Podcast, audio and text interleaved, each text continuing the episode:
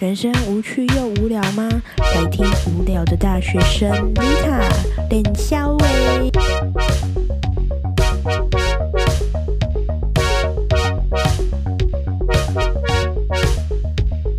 Hello，大家好，欢迎收听听我的脸肖喂，我是丽塔。我真的终于要来录这一集了，各位。如果有 follow 我的 Instagram 的人就知道我是有多么的 angry。我现在已经比较缓和了。我跟你们说，事发的当天，我真的是气盖顶红。我打给我妈，就是叙述这件事情的时候，我真的是讲到。我已经要已经要中风的那种感觉，你懂吗？你没有那种就是真的气到中风的感觉吗？我也是从来没有，这一次是我今天第一次，不是今天发生，就是这件事情发生的时候，我就是这个情况。OK，先喝个水，等下才不会这么的生气啊。好，那我今天要讲什么？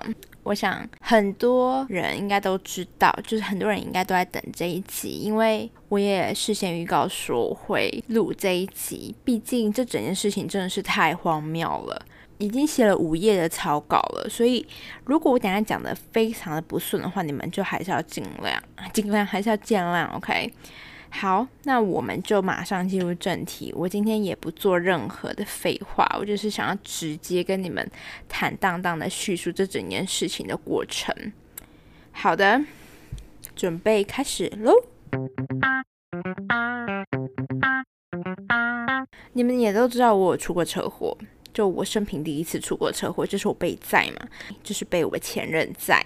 OK，这边就讲前任这样子两个字，你们。也知道，那我先说这一集的 podcast，请不要对号入座。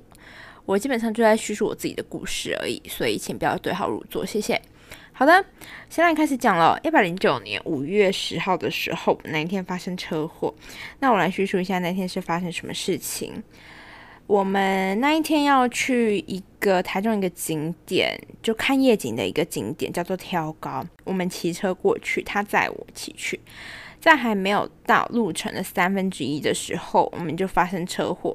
那车祸的当下是什么情况？前面有一台机车，那我们撞到那台机车的后面的尾巴，我们擦撞它的尾巴，然后它可能急刹还是什么的，我也没有注意，因为我完全是不知道前面发生什么事情的。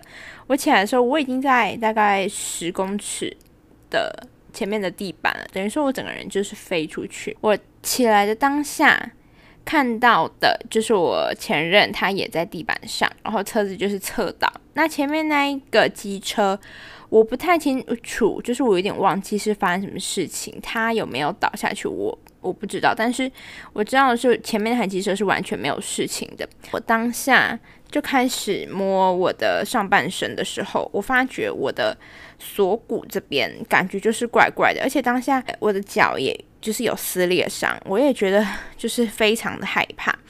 那我在摸我的上半身这边的时候，很明显的我感觉到我右边的锁骨就是不太一样。虽然说没有开放性的骨折，可是我知道这边应该是有受伤，但不确定到底是不是骨折。OK，当然也是叫救护车，叫警察嘛。我前任就开始跟警察叙述，我们也做了九测，那基本上都是零，赶快就叫救护车要送。一就发生当下真的是太害怕，我生平第一次遇到这种事情，我就是我整个是已经慌了，然后我戴着安全帽，路人就想说好，那他帮我拔起来，我我我真的很害怕，就是有没有其他地方有受伤之类的，所以我就跟他说我不要，我就是哭，然后我就说我不要拔起来这样子，反正我当时就是这么的紧张，这么的慌张，因为我真的很害怕，我害怕自己要开刀，我害怕就是受伤这件事情。那我先叙述这一天的。背景五月十号这一天呢是母亲节，我妈跟我二姐那时候她来台中找我大姐，刚好他们已经要上交流道了，然后要回高雄了。我要送救护车的当下，我立刻在我们家的群主就是传来，然后说我发生车祸，就是叙述这整件事情。那当下呢？我也立刻跟我二姐通电话，我妈他们也立刻返回，就是没有要回高雄，立刻返回到医院来找我。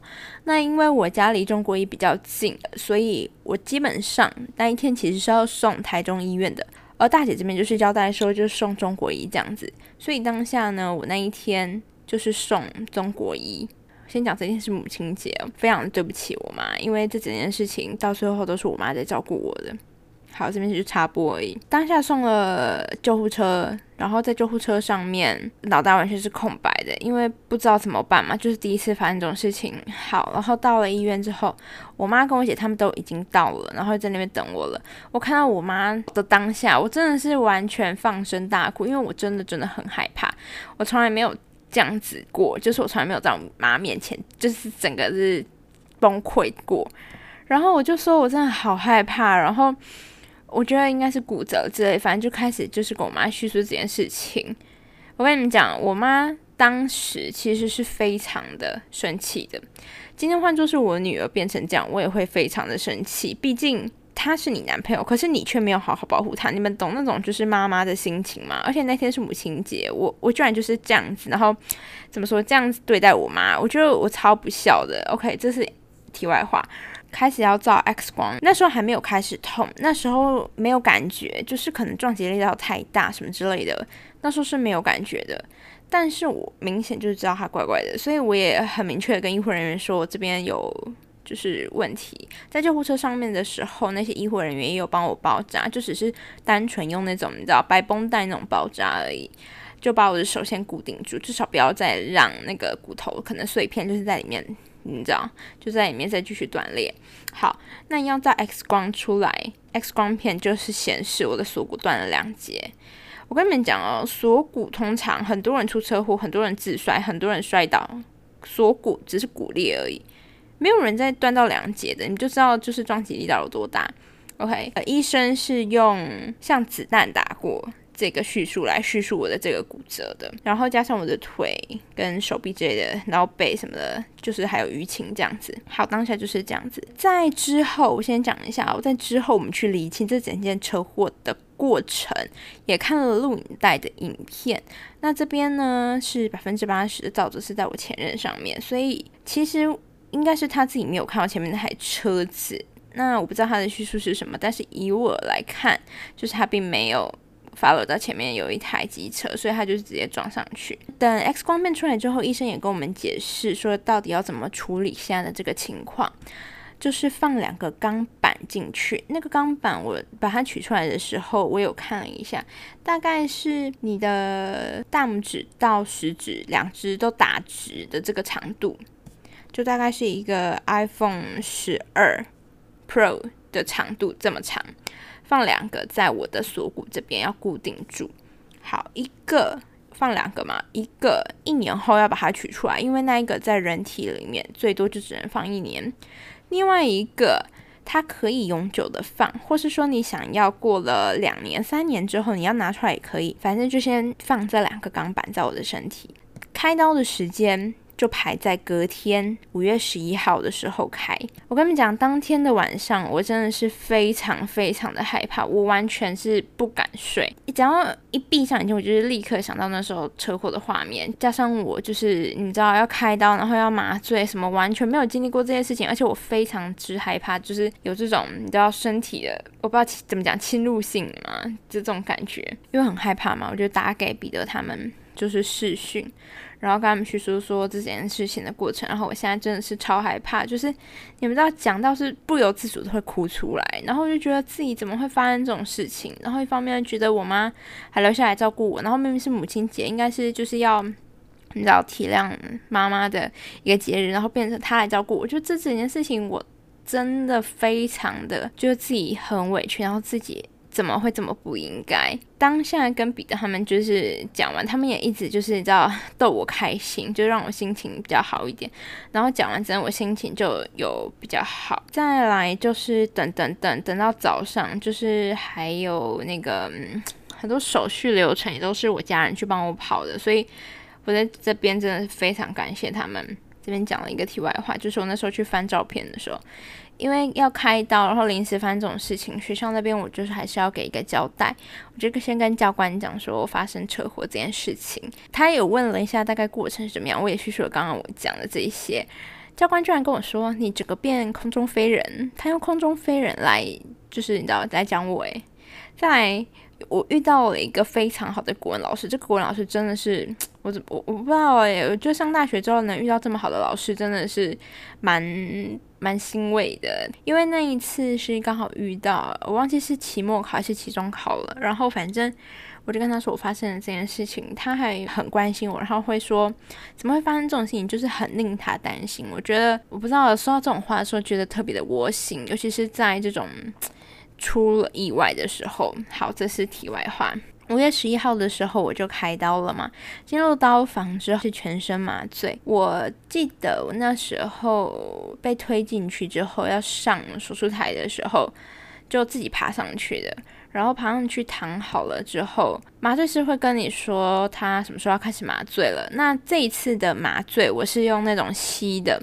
吸了就完全不会感觉到那种麻药一进去，麻醉一进去，然后你整个就是就是觉得自己好像这怎么突然就是就没意识的那种感觉。而且我跟你们讲哦，因为我第二次是打手的，打手的非常的痛。我那时候我打完，然后我隔两天三天，我都一直有那个阴影，就是打麻醉打手进去那两次都是全麻，然后一样就是我。第二次那个真的很有阴影，但第一次的是我吸入的，我就觉得嗯还好。那时候躺在手术房上面的时候，觉得里面就是很冷这样子。OK，这就是五月十一号的时候，五月十三号我就出院了。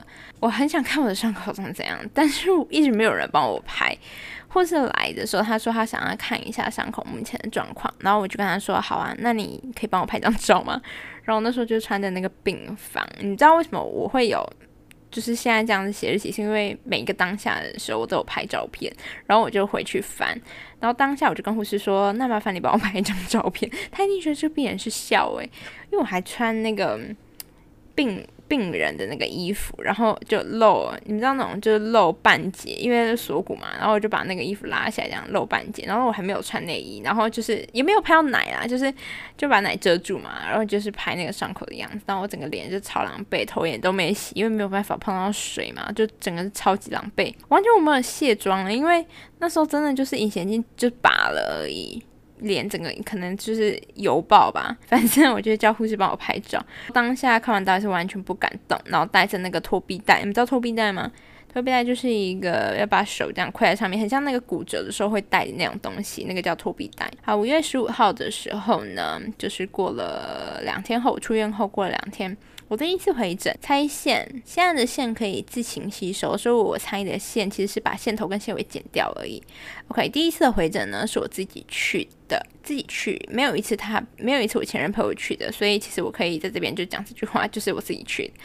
那时候我完全不能穿衣服，因为穿衣服你们知道手必须要抬高嘛，我是完全手没有办法举起来，我是完全没办法。懂那你如果要穿那种没有扣子的，就前面不是全部都扣子那种，其实真的真的是蛮难穿的。尤其是内衣的时候，因为刚好卡在锁骨，你的肩带没有办法碰到肩膀的部分，所以基本上有前两天、前三天我包了一个非常大的一个包扎的纱布，所以我也没有办法穿内衣。前两天、三天我都是没有穿内衣的，因为真的没有办法，我能穿的衣服都很丑，因为那时候。必须要穿有扣子的嘛，然后有扣子的我又很少，都是那种很紧身的衣服。我大姐就去拿她之前孕妇装给我，你们知道我那几天完全是不敢踏出门，因为那个衣服真的是 Oh my God 太丑了，真的是无法，我无法。五月十九号，哦，现在讲的都是一百零九年哦。五月十九号的时候，一样要回诊，那也是我自己去的。那时候已经开始贴美容胶了，就把那些大纱布全部都拿起来贴美容胶。美容胶上面就还会有微微的渗血这样子，但是基本上伤口已经算是比较稳定了，不太会再裂开了。五月二十六号的时候呢，一样要回诊，也是我自己去的哦。好，一百零九年五月二十八号要换美容胶，就是你们知道贴那个美容胶不能贴太久嘛，所以要自己一层，因为它那个美容胶是贴伤口。比如说伤口十八公分好了，十八公分，你可能就是要用十二个美容胶贴，因为不能跟伤口是贴同一个方向，是要跟伤口是垂直的，这样子它才能，你知道吗？要跟它垂直。我要把每一个美容胶撕起来，尤其是那个伤口上面有可能会结痂，所以你在撕那美容胶的时候，你就会非常的害怕，尤其是像我这种很急很就是看到会很鸡皮疙瘩的人，真的是无法。那时候我还是去请我大姐来帮我换，因为我知道我自己是没有办法去撕那个美容胶的。好，看到伤口呢，有一大条线跟钢。板左骨这边的皮肤真的是太薄了，所以我其实肉眼就可以看到钢板的一个形状了。我真的超难过，就是看到就会觉得为什么，就会想起当时，还有会觉得说自己为什么发生这种事情啊，很后悔，然后又很难过。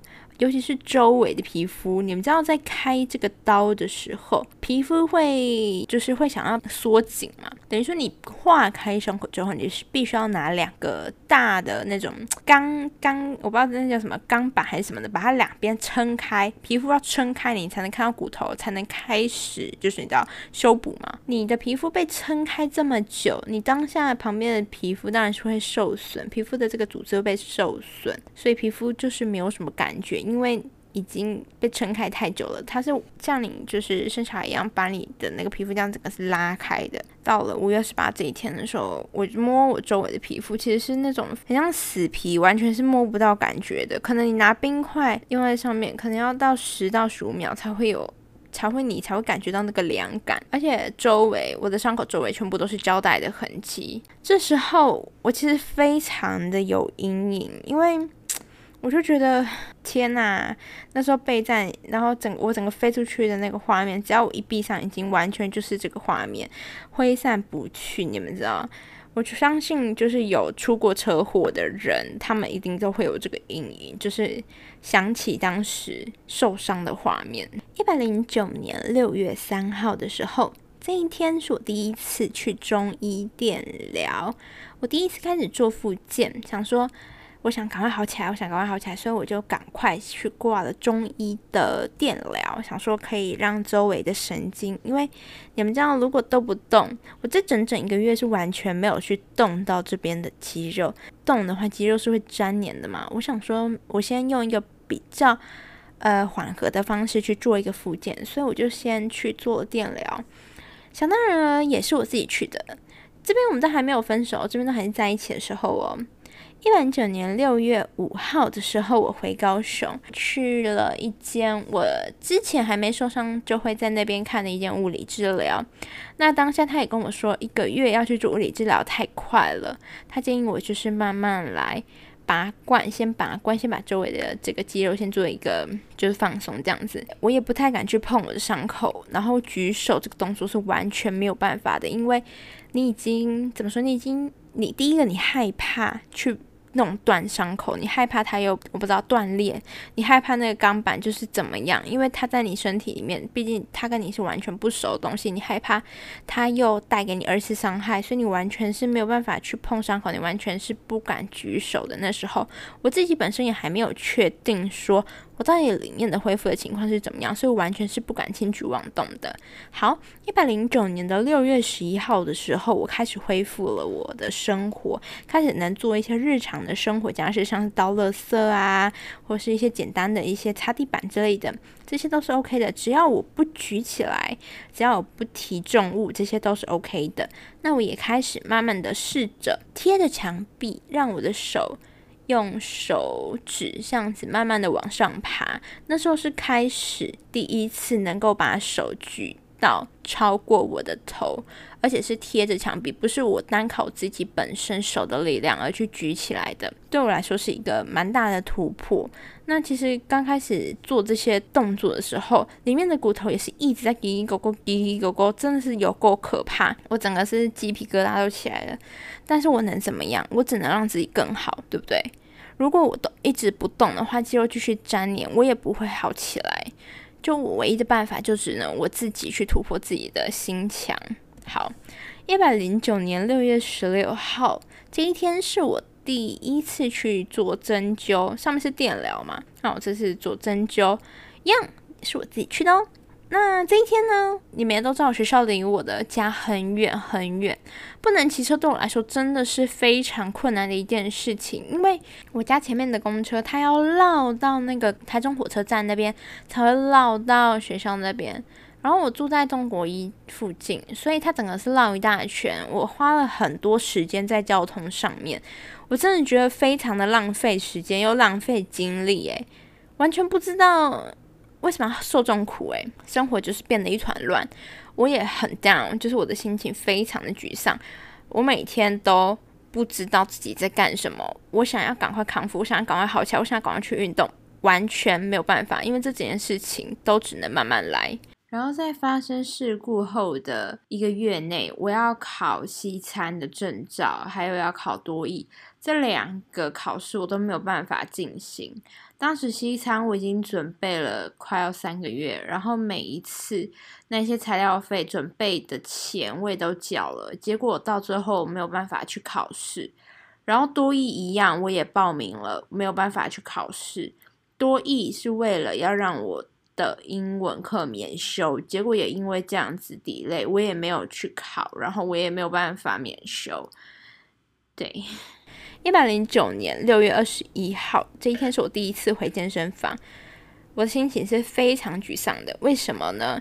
因为当我开始想要尝试做一些器材，简单的器材，滑轮下拉，一些简单的拉一些 cable，完全。跟我以前运动的这个感觉是完全不一样的。我不知道为什么那钢板像是勒紧了我的骨头，还是我的肌肉，感觉我是没有办法去分解这几块肌肉的。它要动，它就是一整块一连串一起给你动。你们懂那个感觉吗？你想动小腿，结果一整只腿一起动。所以我当下真的是非常沮丧，觉得说我什么事情都不能做，我连这一点点小小这这么简单的动作都没有办法做。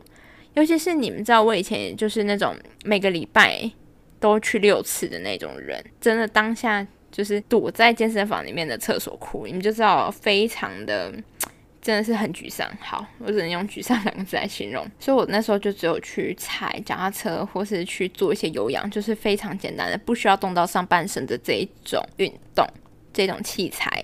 好，一百零九年六月二十三号。我开始每天呢拍我的伤口的恢复的情况，然后照片上也很明显，就是会看到我的伤口突出了钢板，真的很可怕哎！你们知道那边的皮肤真的超级超级薄，你不小心碰到或是不小心转身，然后用到是就就哎，就是你知道非常的鸡皮疙瘩，因为那感觉就是呃那不是你身体里面的东西，然后你就会呃对，好，这边必须要做一个停顿点，在这个时间点，因为。在一百零九年七月的时候，我就分手了。分手这边，我讲两个小故事给你们听。第一个故事，我要讲的故事就是，我不想让你骑，呃，下，第一个故事叫做“不要骑这么快”，听不懂吗？好，这是这个故事的 title。OK，故事是怎么样呢？那时候因为我自己本身是没有办法骑车的，我要到应该是三个月之后，我才能骑车。我就想说，那就叫我前任先载我，因为有些地方一定是要骑车去的嘛。我还是非常的有阴影，我就跟他说：“你可不可以不要骑这么快？因为我还是会很害怕。”然后嘞，他骑了大概二十公尺吧，然后又马上变快，最后他就是很不耐烦。你们知道吗？这整件事情是因为谁才会变成这样？然后他给我不耐烦。我跟你们讲哦，这集可能是我所有集数里面。唯一就是脏话特别多的一集，脏话大全集。我真的是，哎，我我这整件事情是谁才会发生的呢？然后你再给我不耐烦什么？我当下非常的难过，怎么会这样子？不是应该要你这边，就是你怎么没有一点羞耻心啊？你害一个女生受伤，然后留这么长的一个疤，要受这种苦，然后你你，然后你现在完全就是。就就不耐烦哎，我我我不知道哎，是是我认知有错误吗，还是怎么样？就是这个世界上怎么会有这种人？我怎么还坐在？我怎么还继续坐在那个后座？我应该要我应该要下车坐电车的。我真的是我是傻子啊！我我真的觉得各位女生、各位走廊们，不要被爱情蒙蔽了双眼。我现在回过回过，我现在回过头来，我真的觉得我真的是一个脑残呐！这是第一个故事啊，第二个故事就叫做。店员比你还贴心。好，这故事是怎么样呢？我跟他出去的时候，那时候我还带着托比袋本人。托比袋呢，让我没有办法两只手拿那个玩龟的。你们知道玩龟都要自己选面，然后自己那个对不对？你们都知道吧？好，因为要占位置，他就跟我说：“那我先去。”好，我去买玩龟的时候，他在干嘛呢？他在顾位置。顾位置以外，他在干嘛？玩跑跑卡丁车。好，OK，我就去完龟点完餐。然后我也付了钱结账了，因为我带着托比袋，因为那其实蛮重，那个汤，然后还有你知道旁边那些小菜，还有炸物之类的，店员就跟我说，要不要我帮你拿去位置，不然你这样子你能拿吗？这样子，我就说没有关系，没有关系，我自己拿就好了。拿起来的时候才发现，哦，哇，有点重，真的是有点重，我不得不说，真的有点重。我就端端端，就想说好，那没关系，慢慢端，慢慢端，慢慢端回去。然后快要到位置的时候，就真的是太重了，就手好痛好痛。我就看到他坐在那边跟我玩跑跑卡丁车。好，然后呢，我把那个盘子放下来之后，我就跟他说，呃，很重。我就说刚刚那碗很重。他跟我说什么？等一下，我把这一局玩完。他跟我说等一下。我当下我怎么没有把那碗热汤直接往他的脸上泼呢？怎么会？蒙蔽了双眼呢？我怎么会？我真的觉得我好想回去两年前的那时候，然后打我自己两个巴掌啊！我真的是有病诶，怎么会继续就是你知道继续跟他在一起啊？你们你们不觉得我真的是脑袋有洞吗？我现在气个电红，他就跟我说：“等一下，等我这一局，等我这一局玩完。”我真的会把那个手机直接从十三楼丢下去，真的是有病，你们不觉得吗？好，这两个故事讲完了，尤其是这两个故事，在我之后讲给我妈听的时候，我讲到那个把塞进弟弟牢了，我们在靠前啊，今年七月的时候我就分手了嘛。七月一号的时候，满两个月，我把头皮带给拿掉了。基本上，我就是一直让我的手就是垂在旁边，我也不太敢去动它。虽然说头皮带已经拿掉了，就是看起来比较正常一点，但其实完全是不敢动。七月的时候，我回高雄，因为那时候是暑假。那时候回高雄的时候，已经开始可以做轻微的重训了，开始可以拉完了下拉，然后开始可以做一些。就拿那个最轻的哑铃这样子，但是说你要拿最轻哑铃做一个飞鸟，当然是不可能的，就是最轻的哑铃这样慢慢的举起来而已。那那时候其实钢板还是非常的不舒服，因为很多角度。我第二个钢板呢，它有卡到我的肩胛，所以当我举起来的时候，并不是可以完全贴紧我的耳朵的，只能斜斜角，就没有办法整个完全贴到耳朵这样子。所以那钢板其实有些角度还是会限制的，就真的蛮不舒服的。毕竟我在说，现在不是你身体的东西。这边开始大概已经。有七十 percent 呢，生活变正常了。但我真的觉得睡觉的时候，除了不能侧睡以外，早上起来的时候会非常的不舒服。在一百零九年十月的时候，就是我领养碰面的时候，这只是额外的插曲。那再来就是之后就持续的复健，复健。一百零九年八月的时候。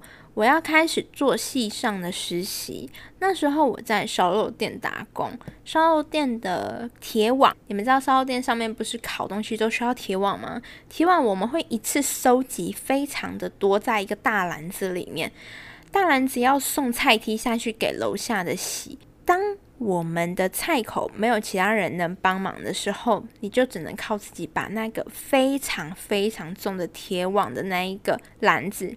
自己搬进去菜体里面，你们知道那时候我刚刚开完刀是没有办法举很重很重的东西的。可是因为那时候菜口真的是没有人了，然后我也不太想因为我受伤让其他同事觉得说，呃，应该很多事情都不能让我做。你们知道，就是我觉得。我既然都已经来这边工作了，那我当然是要尽到一个正常的人的一个工作量。我不能因为我自己身体现在有受伤，所以我去减少我该做的事情。所以那时候菜口没有人的时候，我也自己把那个很重很重的铁碗搬上去踩踢。就你知道那种感觉，就是当下真的会觉得自己自己真的好委屈，为什么自己要受伤？为什么自己会你知道发生这种事情？那我因为很多擦桌子啊什么的都是要用右手嘛，那真的是超酸痛，尤其是你知道上两头班的时候，这整个斜方然后后三角这边完全是超级超级酸、超级超级痛的。但是我也只能做下去，因为没有没有人能够来帮你，这件事情是发生在你身上，所以你必须要自己去承担这一切。当然，就还是继续做下去，就算身体非常的不舒服。八月实习之后开始，慢慢的，基本上大概。生活部分开始恢复，大概八十五 percent 的正常。这时候我开始找了教练，因为要开始回去重训嘛。比如说要硬举的时候，我这时候就蛮害怕伤口会不会又再次的断裂。这时候也有问过医生，医生也说开始做重训是 OK 的。那因为我个人还是比较害怕伤口的情况，所以我找了个人，就找了私人教练这样子。那那时候私人教练也都在旁边看着我做每一个重量的时候，也都会询问我说这样子的重量 O 不 OK？对，所以因为保险起见，我那时候开始恢复重训的时候，我也请了私人教练这样子，就这样子一直慢慢的训练，然后慢慢的让自己的骨头长出来。一百一十年的五月一号，已经过了一年了吧？我该把其中一个钢板取出来了，所以这时候我就取出了其中一个钢板。这个钢板是连到我肩胛的，就是比较后半段锁骨这边的一个钢板。这一次的开刀一样是全身麻醉，那这一次我恢复的很快速，我三天内就可以骑车了，恢复重训。就这一次真的是非常的快。那我的伤口一样是全开，并没有因为只有拿后面的钢板，所以半开。我伤口一样是全开的，所以在第一次的时候都没有涂任何的除疤，就是因为我知道一年之后我这边必须再被划一次。一百一十年五月二十号要去拆线，那一样因为我分手嘛，所以就是自己去自立自强。一百一十年五月二十二号，我开始擦除疤药。虽然我知道之后可能还是会把里面那个钢板拿出来，但我还是想说先擦个除疤药，这样就比较至少它就比较淡这样子。因为那个疤真的是蛮长的，大概那个长度就是我的大拇指，然后食指呃大拇指跟小妞妞。两个伸直的这个长度，开始擦除疤药了。拆了之后，这个钢板拆了之后呢，好了非常的多。我不知道是不是因为它那时候有连接到肩胛的部分，所以我整个举手就是没有办法贴耳朵嘛。但是现在已经是可以贴了。那因为另外一个钢板是在前锁骨嘛，目前如果我摸前锁骨的话，一样就是可以摸到那个钢板。自从那一次取出之后，基本上生活真的是有好蛮多的，就几乎已经大概九十 percent 都已经恢复正常了。只是那十 percent 就是因为那一个前面的钢板还在里面，所以其实真的它还是蛮不舒服的这样子。再来，我要开始讲保险的事情了。对，那我想在这边就是做一个分界点，我想要把保险呢变到下一集讲。所以，如果你们还想继续听之后保险理赔的问题，那你们就收听下一集。那这一集我就先到这边做一个卡，然后下一集呢，你们再继续听保险理赔的事情。那这集先做一个结束，下一集也会一起上，所以别担心。我们等一下见。